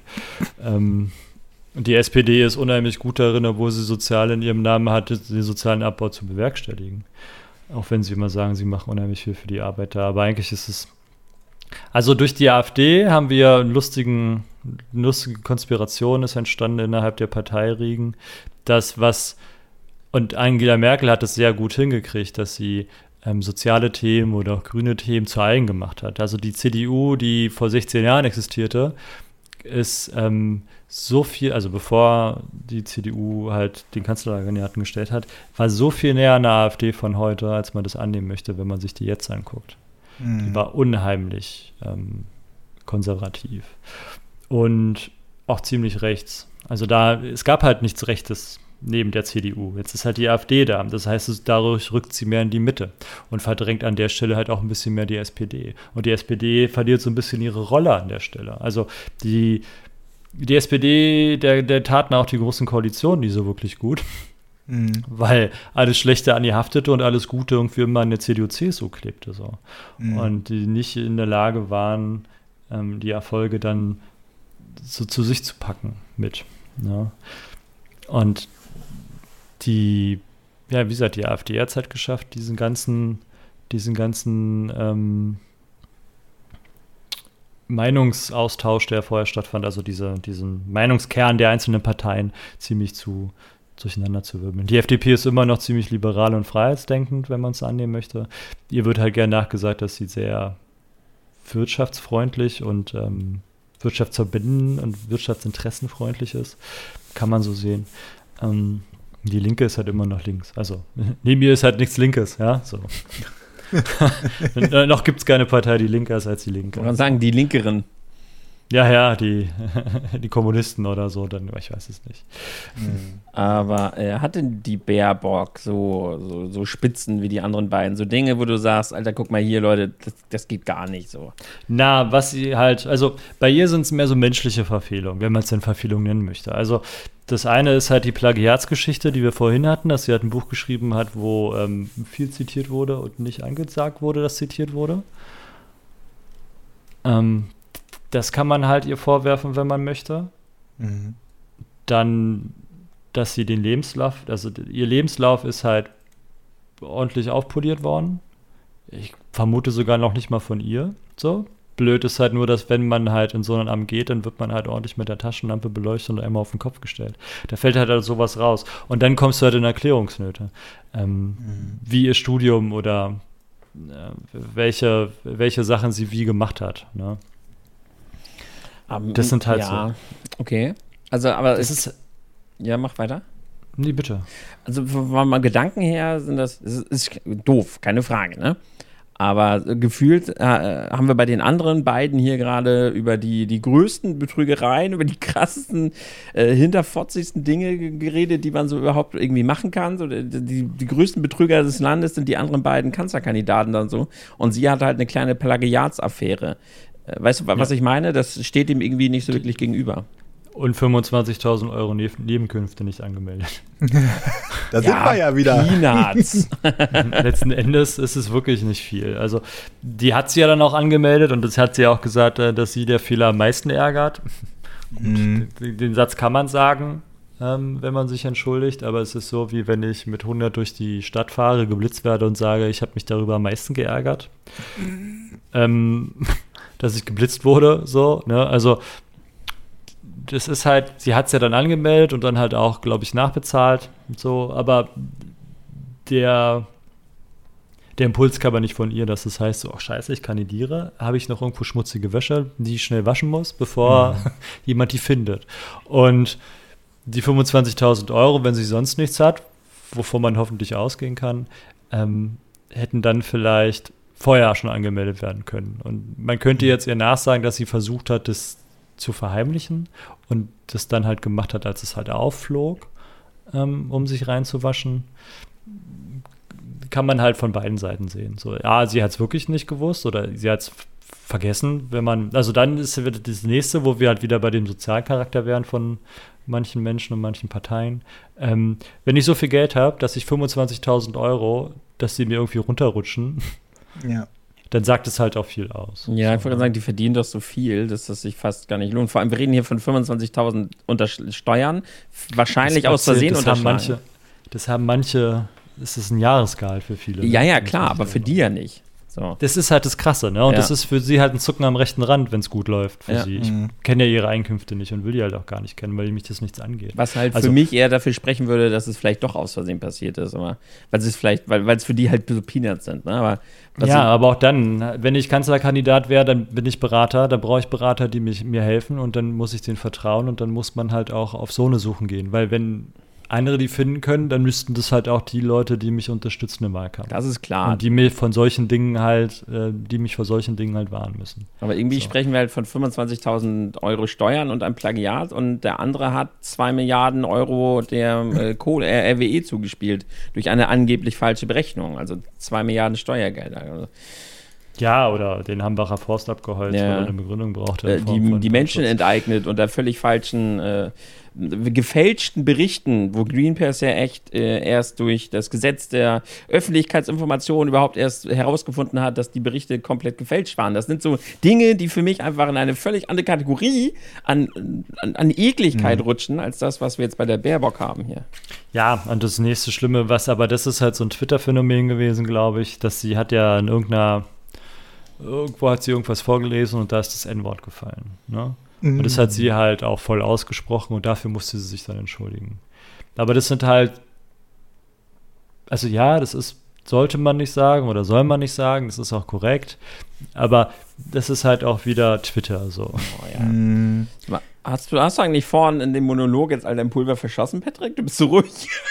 Nö, nö, du, du- ihr seid gerade so schön am Quatschen. Ich habe mir in der Zwischenzeit hier so einen äh, kleinen ähm, Wahlumfrage-Dingens rausgesucht, ja. Und momentan liegt tatsächlich die SPD mit 26 Prozent vorne. Dahinter kommt die Union mit 20 Prozent und dahinter kommen dann die Grünen mit 15 Prozent. Und mit 2 Prozent äh, Respektsabstand kommt dann noch die FDP und nochmal 2% Respektsabstand die, äh, äh, die AfD. Also das ist schon, ähm, ja. Die anderen Parteien kommen gemeinsam auf 9%. Äh, da, da sieht man erstmal, wie, wie groß dieser Unterschied ist. Ähm, aber was ich jetzt interessant finde, auch bei allen drei Kanzlerkandidaten, ich meine, Steuern hin oder her, die werden sicherlich alle einen Steuerberater haben. Gehe ich davon aus. Keine Ahnung. Aber es ist doch sehr auffällig, wie selbst die bei unserem Steuersystem entweder wirklich verzweifeln oder einfach bescheißen wollen. Naja, nee, die Nebeneinkünfte, die muss sie halt melden, weil sie Bundestagsabgeordnete ist. Ah, okay. Das ist, funktioniert ja ein bisschen anders. So, Mhm. das ist halt, du bist ja dir und deinem Gewissen verpflichtet und Recht und Gesetz und alle Nebeneinkünfte müsstest du theoretisch transparent offenbaren. Mhm. Mhm. So, wenn du halt irgendwo im Vorstand sitzt, wenn du Beraterhonorar irgendwo sammelst, wenn du eine Vorlesung machst, die können sich ja dumm und dämlich verdienen. Ja. Ja, du kannst ja da auf eine Jahresgehalt von über eine Million kommen, wenn du Oh, das richtig anstellst. Ähm, plus dann noch die, die Diäten, die du im Bundestag bekommst. Es gab ja mal so lustige Fragen, so wenn manche Politiker, es gab mal einen, der war unheimlich stark da drin, sich äh, sehr viel Nebeneinkünfte zu besorgen. Und dann haben sie mal die saloppe Frage gestellt, wie er dann eigentlich seiner politischen Arbeit schafft, nachzugehen. Aber ähm, weil er dann doch ziemlich viel unterwegs ist und ziemlich viel arbeitet scheinbar. Ähm, ja, und die müssten sie halt angeben. Und das hat sie halt nicht gemacht. Das in einer anderen Form, sie hat höchstwahrscheinlich schon darauf Steuern bezahlt, keine Frage. Aber ähm, sie hat es halt nicht transparent gemacht. Also es ist halt nicht klar, wo die Kohle herkam, so richtig. Ja, ja. Und das ist halt ein Problem, weil du als Politiker ja integer sein musst. Du musst dich ja frei von Bestechungsversuchen machen. Und wenn du jetzt 25.000 Euro, wenn die jetzt irgendwo herkommen und du meldest die nicht an, so, Ja. dass du sagst, hey, die kommen da und da und daher, dann kann es halt zu einem Problem werden für dich. Weil du Mhm. dann ähm, im schlechtesten Fall bestechbar bist. So. ja. Und das will ja keiner. Also wenn, dann sollte man das schon gut genug verschleiern, wie ähm, andere das auch geschafft haben.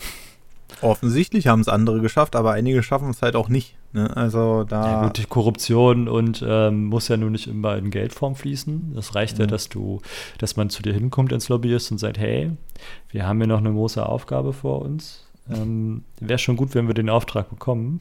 Mhm.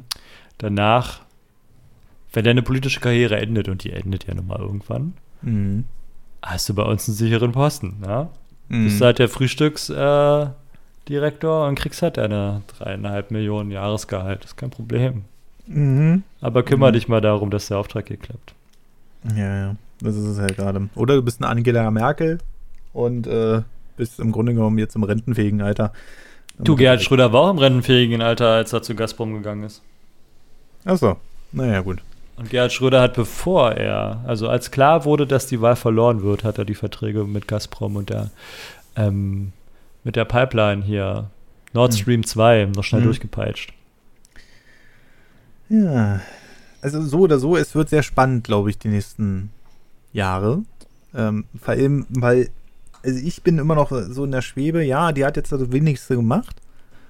Ähm, aber irgendwie habe ich zu keinem der Kanzlerkandidaten da in irgendeiner Weise den Drang zu sagen, ja, der wird das bestimmt gut machen. Aber dann muss ich dir die Frage stellen, wie ist denn dein Informationsfluss an der Stelle? Informierst du dich nur durch Plakate und Werbung oder naja, also setzt du dich halt hin und informierst dich über die einzelnen Kandidaten oder lässt du dich berieseln? Nee, das ist eher so ein Berieseln, ja. Also mhm. ich bin ganz ehrlich, ich nehme meine, meine, ähm, meine Wahl, also dass ich zur Wahl gehe, das nehme ich ernst, ähm, weil ich einfach auch den Nachteil sehe, wenn ich meine Stimme nicht abgebe. Hm, ich bin aber jetzt auch niemand, der sich jetzt Ewigkeiten in diese Wahlprogramme einliest, sondern einfach, äh, keine Ahnung, vers natürlich versucht, wie, wie viele andere Menschen auch äh, zu sagen, okay, ich versuche das Beste da in dem Fall für mich rauszuholen, aber es ist für mich, hat für mich alles den Eindruck, also ich versuche mich nicht über Twitter zu informieren, weil das ist sowieso nur Müll. Aber, widerspricht ähm, sich ja auch schon mal in sich. Über Twitter informieren. das funktioniert halt echt nur schwer. Also du kannst, wenn du die richtigen Kanäle abonnierst oder den richtigen Menschen folgst, mhm. oder es schaffst, zwischen der ganzen Jauche, die da so schwimmt, dir die richtigen Informationsschnipsel zu suchen, kann man das schon machen, aber es ist schwer. Mhm. Also genau. du kriegst ja da auch immer nur Polem Polemik. Also das ja. ist ja immer, alles ist ja schlecht und alles ist immer übel und auch die, die, die Kommentare, die da drunter stehen und ich gucke mir das immer an und denke mir so, oh. Und ganz viel ja. Echo Chamber auf Twitter. Das ist auch ja, schwer. das ist wirklich anstrengend. Also, äh, also ich finde Twitter mittlerweile wirklich richtig anstrengend. Da gehen die Leute halt hin, suchen sich ein Thema, was sie halt kennen und können, mhm. ne? Was sie bestimmt auch, also was auch wichtig ist, keine Frage, in vielen Sachen.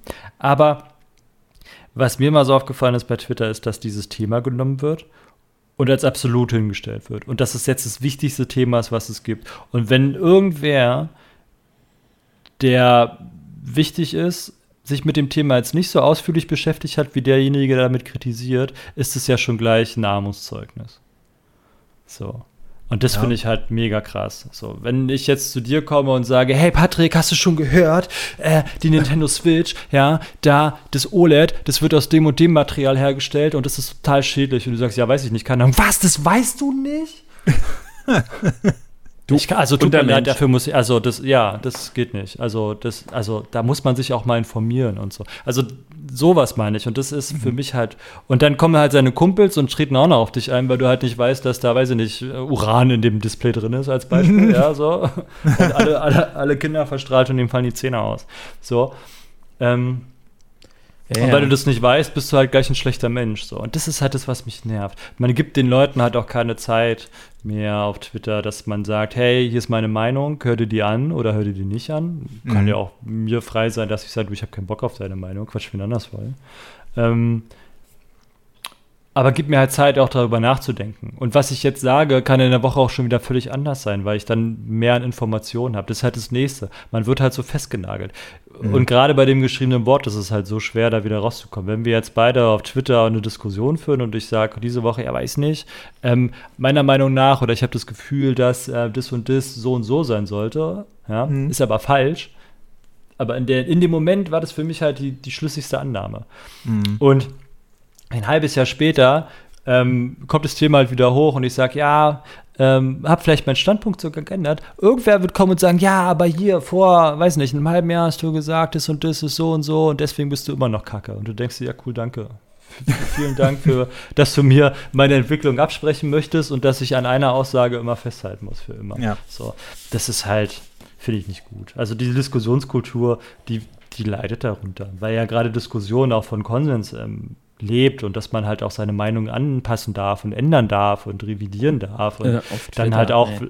Also, das ist ja auch ein Prozess so. Wenn ich mir überlege, wie ich mit 18 diskutiert habe und wie ich heute diskutiere oder wo mein Wissensstand mit 18 war oder mit 16, ja, mm. da würde ich mich, also wenn ich, wenn mein, mein 16-, 18-jähriges Ich vor mir stehen würde und mich volltexten würde, würde ich anfangen zu schmunzeln, glaube ich. So, da, weil da so viel Dünnes bei rauskam. Aber damals war das für mich die totale Wahrheit, weißt du, so, das Das ist total krass. Ich habe das ja auch ganz oft mitbekommen. Da gibt es dann halt auch keine Alternative, ne? Und so eine ja. Leute diskutieren dann halt aber mit, wo du dann denkst, Alter, ein bisschen Selbstreflexion wäre schon ganz geil, glaube ich. Und ja, aber ich muss sagen, also ich bin nicht derjenige, und das gebe ich auch offen und ehrlich zu, der sich jetzt ewig dadurch diese Programme liest und macht und tut. Ich sage einfach nur, okay, das, so wie es die letzten Jahre abgelaufen ist in einigen Fällen und auch das, was wir jetzt die letzten beiden Folgen und auch diese Folge so ein bisschen aufarbeiten, sehe ich das einfach nicht als unsere Kandidaten. So. Und ja, es wird auf diese drei Leute da irgendwie mit einem größeren Anteil in der Regierung rauslaufen.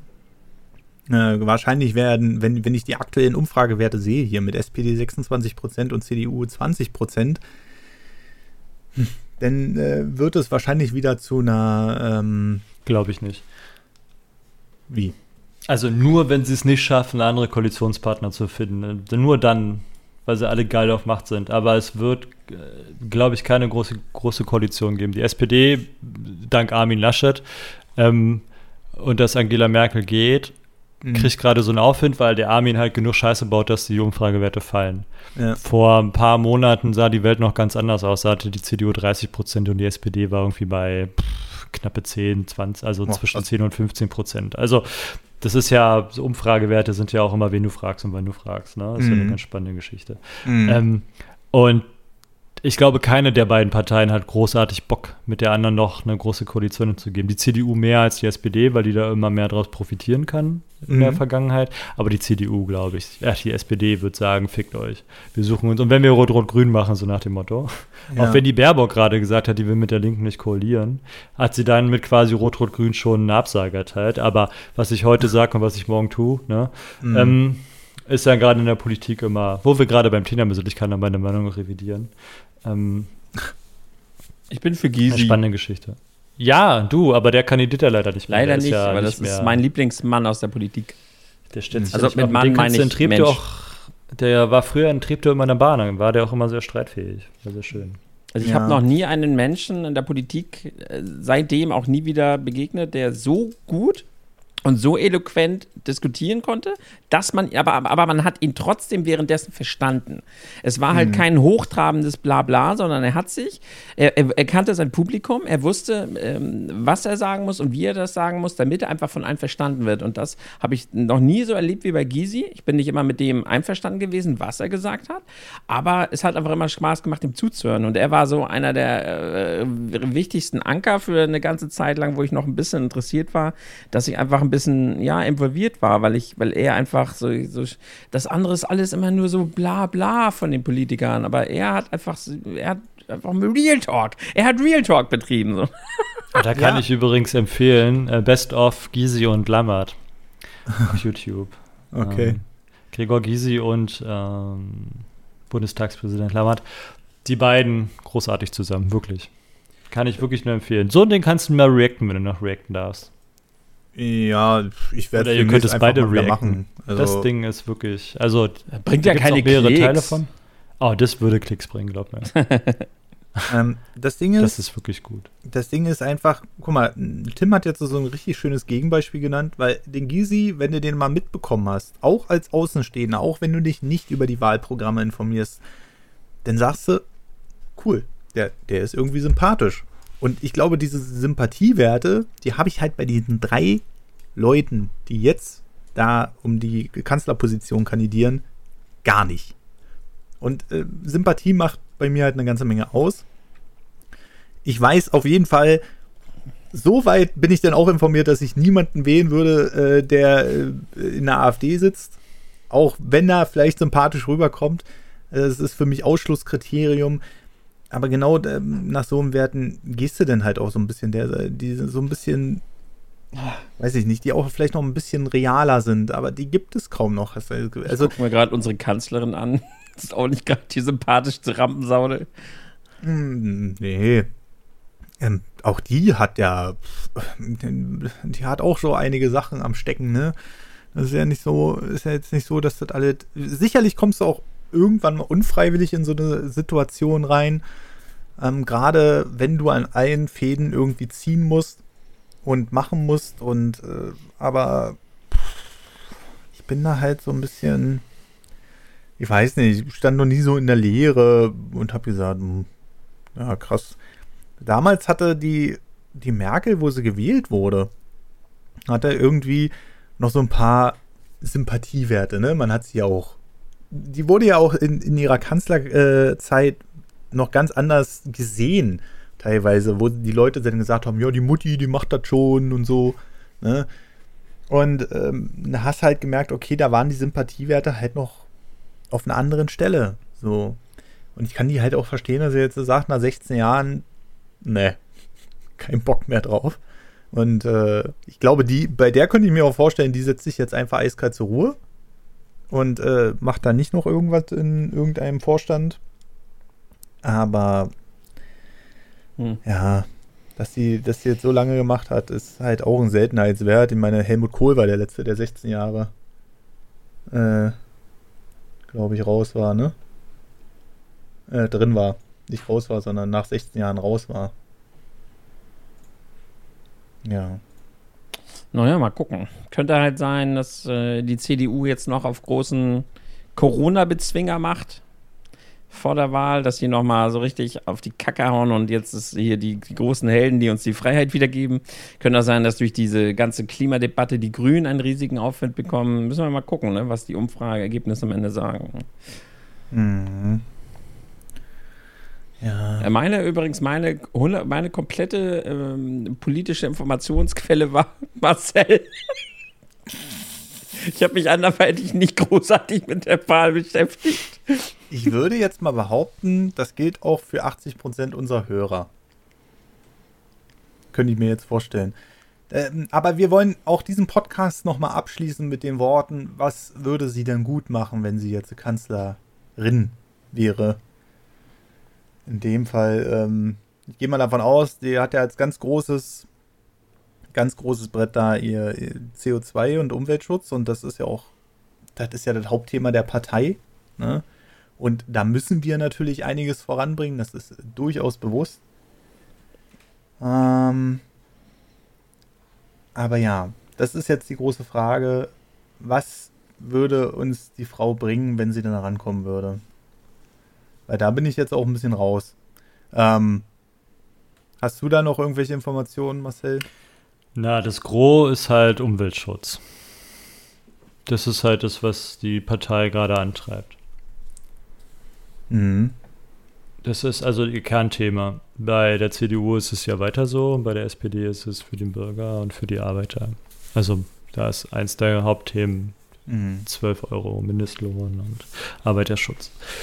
Und für die Grünen ist es halt vor allem ähm, Umweltschutz und Klimawandel. Also aufhalten oder zumindest reduzieren der Auswirkungen des Klimawandels. Dass der mhm. kommt, steht ja nur mehr oder weniger fest.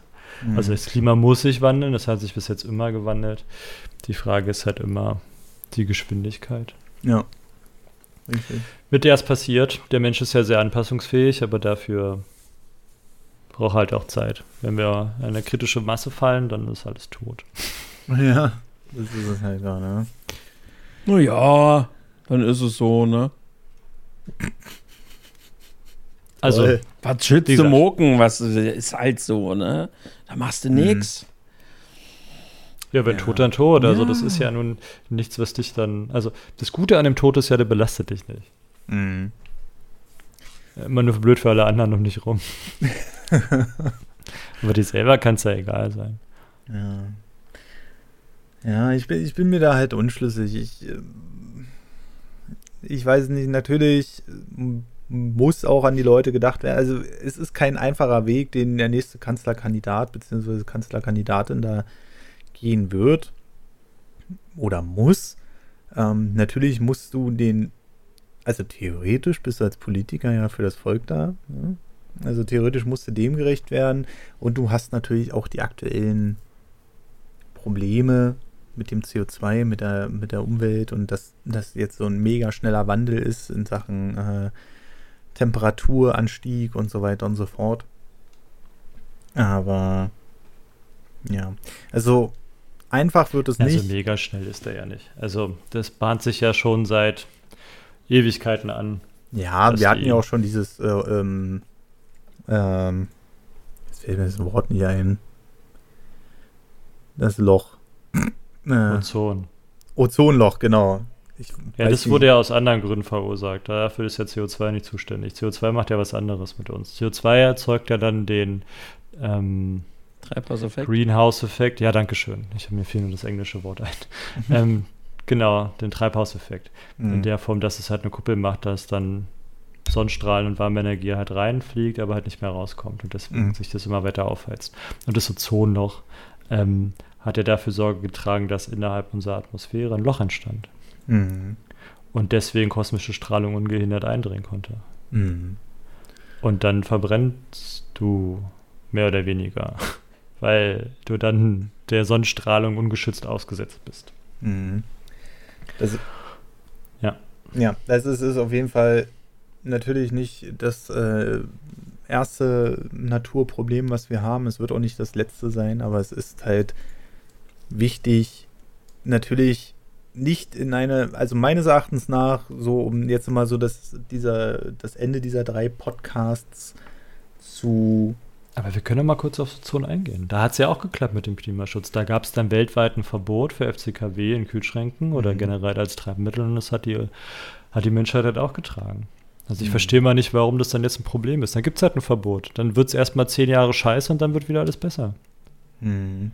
So ist halt immer für die blöd, die es gerade erwischt, denen es scheiße geht. Keine Frage. Aber im Vergleich zur Unendlichkeit oder im Vergleich zur Menschengeschichte mhm. ist es halt minimal. Ist immer, Einzelschicksale sind immer traurig, aber in der Gesamtheit ist es unwichtig. Ja, keine Frage. Ja, das ist. Also, äh, natürlich, wir müssen reagieren, das ist keine Frage. Wir dürfen dabei aber auch nicht andere Sachen vergessen und ich glaube, Welche?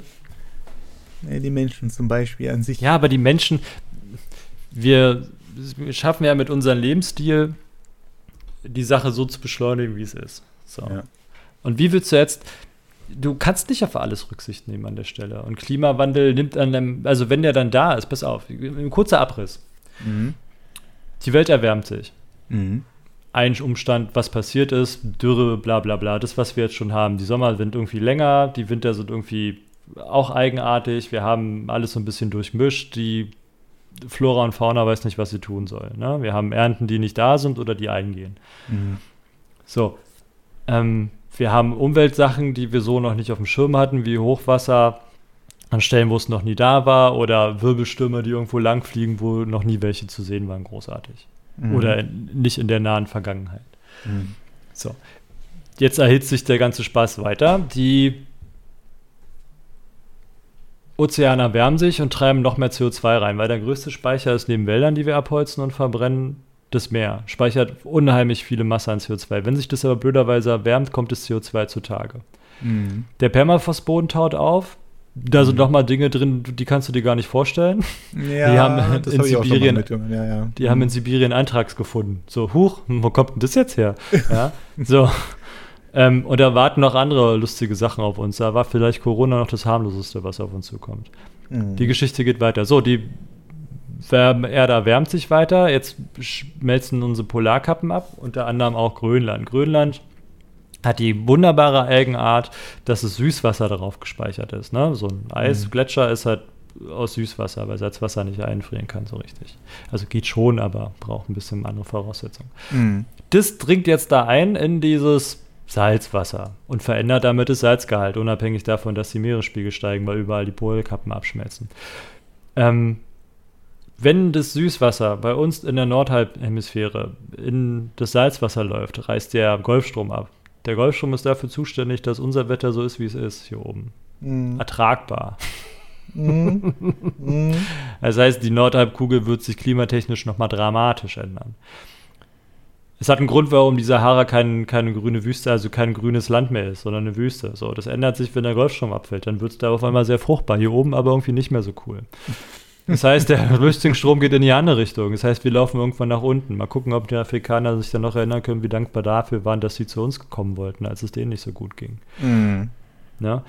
Ähm, die Menschheit wird sich auf ziemlich engem Raum reduzieren. Dann haben wir das Problem, dass ähm, Wasserknappheit entsteht, die jetzt schon entsteht. Wir haben Regionen in Europa und in Amerika oder auch in anderen Teilen der Welt, wo gesagt wird, hey, wir rationieren das Trinkwasser. Hier, mhm. Ähm, Gartensprengen ist nicht mehr. Die nächsten großen Kriege werden um Land und um Wasser wieder erfolgen. So. Mhm. Das heißt, da wird nochmal, und du weißt ja selber, wie groß die Nationen gerade sind und was sie für tolle Waffen haben. Also kann es sogar sein, dass der Klimawandel nur ausschlaggebend dafür ist, dass die Probleme, die uns dann noch vor der Tür stehen, ziemlich übel werden. Mhm, definitiv. So. Und daher ist es schon nicht verkehrt, an der Stelle zu sagen, wir müssen an einem Punkt, gibt es dann keinen, wir müssen Rücksicht auf irgendwen nehmen. Da wird es dann rücksichtslos, mhm. um das Klima so weit, in Anführungsstrichen, zu schützen, dass die Veränderung nicht so schnell und so dramatisch stattfindet, sondern so, dass die Menschheit sich darauf vorbereiten kann. Der Mensch ist immerweise ziemlich dumm, was langsame Entwicklung angeht. Mhm. Wir sind unheimlich gut darauf gepolt, auf schnelle Gefahren einzugehen. Sprich, wenn der Säbelzahntiger, also aus der Zeit kommt es noch, vor dir steht, reagierst du in irgendeiner Form. Kuschel, ne? Oder kuschel, wenn das Haus kuschel, brennt. Genau. Oder wenn das Haus brennt oder weiß der Geier was. Ne? Also schnelle, akute Gefahren. Mhm. Dafür bist du trainiert, dafür ist dein Körper ausgestattet, dafür bist du reaktionsschnell. Wenn wir schleichende Sachen haben, raffen wir das nicht. Und der Klimawandel ist ziemlich schleichend, bis er dann auf einmal sehr gut wird. Mhm. Und dann ist aber zu spät. Richtig. So. Wir sind eigentlich schon an dem Punkt, wo es zu spät ist. So. Und jetzt geht es nur noch darum, den Schaden, der sowieso kommen wird, so klein wie möglich zu halten. Um dann zu sagen, ja, da kann halt nicht mehr jeder Auto fahren. So. Ja. Dann ist es halt wirklich so. Dann ist es Pech für die Leute. Ich kann das verstehen, dass die Leute, die auf dem Dorf leben, da wirklich traurig drüber sind und für die das auch wirklich ein existenzielles Problem ist. Aber das muss dann irgendwie gelöst werden. Aber das kann nicht gelöst werden, indem wir sagen, ja, dann lassen wir halt alles, wie es ist. So. Mhm. Und dann kann es auch nicht damit gelöst werden, dass wir sagen, gut, dann schicken wir halt 100 Mal am Tag einen Bus für die drei Leute, die da wohnen. So. Da müssen da andere Konzepte her. Und wenn die Leute umgesiedelt werden, dann ist halt der Ort, wo du lebst, ist dann halt nicht mehr so wichtig, in Anführungsstrichen, dass du sagen kannst, aber hier wohnen wir schon seit 100 Jahren, ist Pech. So. Ist mhm. einfach Pech für dich. So. Mhm. Entweder du kommst jetzt mit oder du verreckst hier. Kannst du dir aussuchen. Ja, das, da hatten wir ja auch wunderbar dieses Beispiel hier in dieser Serie Chernobyl, ne, die, wo dann die alte Dame da noch in ihrem Haus lebte. Und ähm, die Leute, die dann da bleiben, die werden auch da bleiben, denke ich mal. Also die wirst du auch nicht so einfach zwingen können dazu, sondern die müssen es dann halt entscheiden. Ähm, aber ich gehe davon aus, dass man auf jeden Fall einen Mittelweg finden wird. Auch natürlich pro CO2, keine Frage. Das äh, bleibt nicht aus. Hm, Kompromisse müssen wir alle machen. Aber es gibt halt wieder so Entscheidungen. Und da stehe ich auch immer noch dazu, wo ich dann sage, könnte man besser machen. Also man muss ja nicht mal sagen, wir, wir, wir, wir reißen jetzt hier alles wieder nieder und machen das rückgängig oder so. Aber vielleicht sollte man über die ein oder andere Sache nochmal da vielleicht nochmal einen schlaueren Ansatz. Nein, noch ist ja nichts entschieden, ist ja das Gute. Noch ja. sind es ja nur alles Ideen und die müssen halt immer noch durch den Bundestag und durch den Bundesrat. Ja, ja. So. Wir haben ja keinen, ich sag jetzt mal, um das für mich einfacher zu machen, kein, kein Verteidigungsfall gegen die Natur oder kein, wie sagt man, Notstand. So, mhm. ne? Dass es heißt, so wir hebeln jetzt hier alles aus, Gesetze gelten nur noch nach, weiß ich nicht, höchsten Direktive XY und dann wird hier durchgewunken, so, ne? Mhm. Weil Notstandsgesetz. Mhm. Existiert ja nicht, noch nicht. So.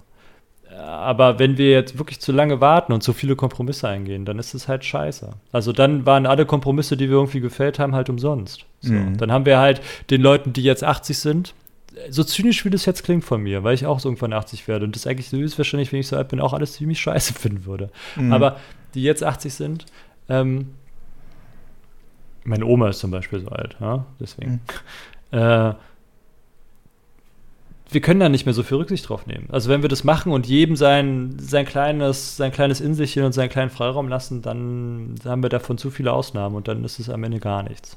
Mhm. So. Ich kann auch verstehen, dass man sagt, ja, aber wenn nur wir das machen und die anderen Länder nicht, dann ist es auch egal. Ja, aber nur weil einer scheiße ist, heißt es ja nicht, dass deine Scheiße dann dadurch nicht weniger scheiße ist. So. Ja, ja, richtig. Ja. ja, das ist auch so ein Argument, das kann ich nicht mehr hören. Warum sollen wir das machen, wenn wir nur für so und so viel Prozent Einer muss halt anfangen. So wie bei dem Autohaus, der sagt, hey, weißt du was, ich habe hier voll die gute Idee. Mm. wir nehmen die Prämie, ja, und mm. ziehen die jetzt schon ab und lassen den Typen dann einfach die 8000 Euro nachbezahlen, vorbezahlen. Die kann mm. er sich dann wiederholen, der Affe. Mm. ja. Wenn wir das machen, macht das BMW auch. Und dann macht das VW und dann macht das Audi und dann machen das alle. Gut. Naja, so oder so. Also, ich wusste schon am Anfang der drei Podcasts, dass das nicht auf eine positive Note hier hinausläuft. Wir haben jetzt ein bisschen aufgeschlüsselt, was die Kandidaten alles so am Dreck stecken haben, sage ich mal so ganz vorsichtig.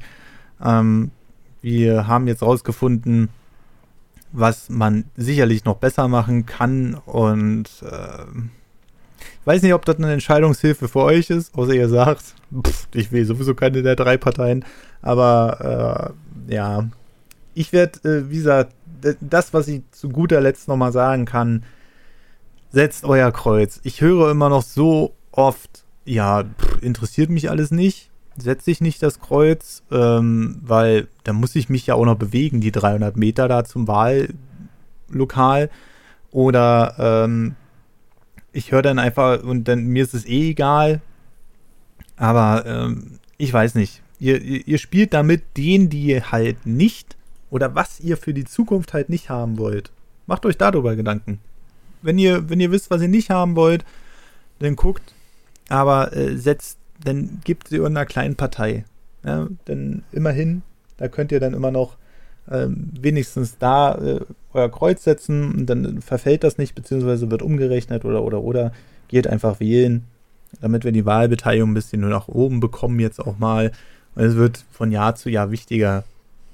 Und wenn ihr eine der drei Parteien wählt, die wir hier besprochen haben, auch wenn das natürlich im Großteil im negativen Tenor war, ähm, dann ist das auch okay. Aber lasst das nicht einfach verfallen. Ja, gut. Äh, wie gesagt, Kommentare kommen dann nochmal gesondert, wenn dann ein bisschen was rangekommen ist. Ähm, wenn nicht, dann nicht. Aber ich würde jetzt erstmal an diesem Punkt sagen, ähm, danke an Marcel. Ja. Wie ja? Willst du noch was sagen oder was? Sehr gern. Ja, gut. Danke an Tim. ja. Ey, wisst ihr, einmal mit so Leuten zusammenarbeiten. So. Und äh, wir arbeiten in diesem Podcast relativ CO2-frei, glaube ich. Nee. Bis, bis, auf den Podigy-Server, den wir bezahlen müssen. Aber gut, so ist das. Weißt du, wie viel CO2 das Internet erzeugt? Weißt du, wie viel CO2 die Zuschauer ausgibt? Die hören das doch alle im Auto. Ah, gut, ich wünsche euch einen wunderschönen guten Tag, Mittag oder Abend und bis zum nächsten Mal. Tschüss. Tschüss. Tschüss.